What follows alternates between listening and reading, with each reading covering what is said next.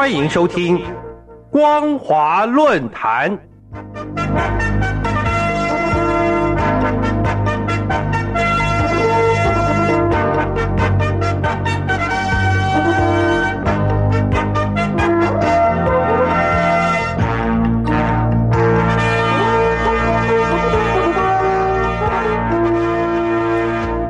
各位听众朋友好，欢迎收听光华论坛，我是杨欣。今天的论坛主题是又见医疗大山的严重贪腐，又见医疗大山的严重贪腐。最近，由于中共中央中纪委加大医疗贪腐的整治力度，中国大陆已经有超过三万多家的医院遭到全面检查。根据中共中央广播电视台的网评报道中指出，截至九月初。至少已经有一百七十六家的医院院长与医院书记，因为购买医疗器械、药品、收受回扣或接受厂商招待馈赠而中箭落马，不仅乱石穿空、惊涛拍岸，卷起医疗界的千堆雪，同时也暴露出中国大陆医疗大山的严重问题。央广网评在评论中以北京近期大力推动医疗反腐为例，斥责。一些医生乃至医院院长罔顾医者仁心，逞私欲谋私利，不仅败坏医德医风，还严重污染医疗行业，破坏医疗公平。并提到，医疗界的反腐是人民共同的盼望。事实上，今年一月，中共中央政治局常委、中央纪委书记李希在工作报告中就已经提出，要聚焦在教育、医疗以及食品药品安全等领域，严格查处贪污侵占。劫挪他用、虚报冒领等违法乱纪行为，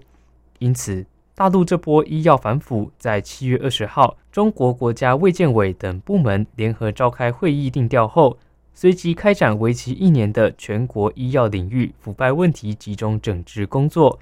眼尖的观察家都认为，这将是针对医药产业史上力道最强的打贪工作。除了严查医院院长、书记、各科室主任与医生外，医药企业负责人与代表更是查查的目标。医药龙头企业卫宁健康董事长周伟、赛伦生物董事长范志和被立案调查，就是杀鸡儆猴的起手式。根据上海报业集团旗下澎湃新闻的披露案例中，可以清楚了解，大陆几乎每天都有医院高层干部落马，认为这次医药反贪腐是全领域、全链条、全覆盖的清查运动。不止行贿收贿两边查，而且还要往前追溯二十年的账册，绝不宽待。目前打击医药贪腐运动正逐渐加温中。中国大陆约有四万名医师、三百多万名药商与设备厂业务代表，医师手术拿红包，开药拿回扣，接受药厂的招待，已经司空见惯，并不是什么潜规则常态。他们都是明码标价的共犯结构。最近帆船被查的医院主管。大多属于县级或地级的公立医院，如果持续往上查，必然会延烧到各省市负责照顾各省中央领导们健康的龙头，也就是三甲医院的院长与书记。大陆许多网友都异口同声地说，那就是彻底清扫的文化大革命。他们也纷纷表示，我们乐观其成，拭目以待。中国大陆医疗贪腐问题向来是中共当局执政的痛处。澎湃新闻在报道中就一针见血地指出，当前中国医疗体制不健全，制度形同虚设，权力制衡不够，助长了腐败风气。举例来说，现有的药品采购制度不完善，这让各乡镇卫生院长自由裁量权过大，无疑提供了权力寻租、以权谋私的条件机会。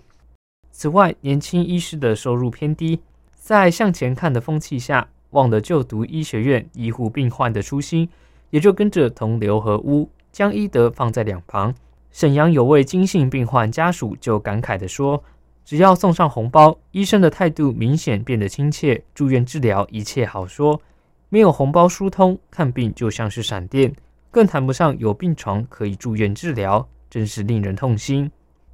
担任大陆多家外资医院董事或顾问，现在是华东师范大学经济与管理学部副教授陈红信表示：“中国大陆的名校毕业生，如果毕业去金融业工作，三十岁的月薪可能已经有两万到三万元人民币。但同年龄的年轻医师，每个月薪资却可能只有人民币不到一万元。因此，年轻医师除了月薪之外，绩效奖金与外快自然也是提升收入、得以买房买车、娶妻成家、过着舒适生活的来源渠道。于是贪腐就逐渐上升，无法自拔。不过，也有大陆网民认为，中国这波所谓医疗反腐根本不是真的反腐，而是中共为了解决财政困境与青年超高失业率，转移焦点与收买人心的手段。一份名为《北京市卫生健康委员会关于规范使用廉洁账户通知》的文件，在中国大陆网站上流传。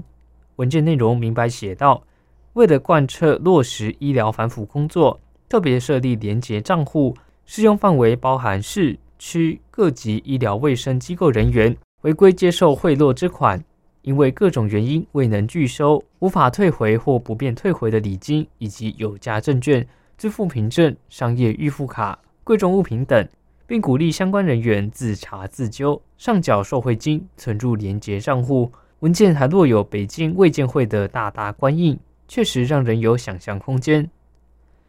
总而言之，中国大陆医疗大山的严重贪腐问题，中共当局如果拿不出铁腕彻底解决，人民看病难、看病贵，以及跟医生之间的医患矛盾，将永无宁日。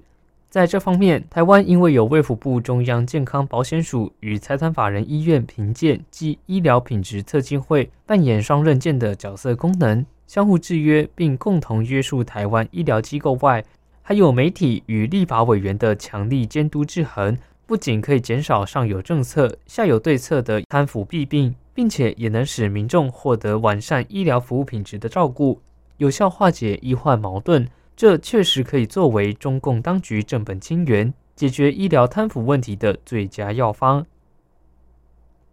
好的，以上就是今天论坛的全部内容。今天的论坛主题是“又见医疗大山的严重贪腐”，又见医疗大山的严重贪腐。我是杨青，感谢您的收听，我们下次再会。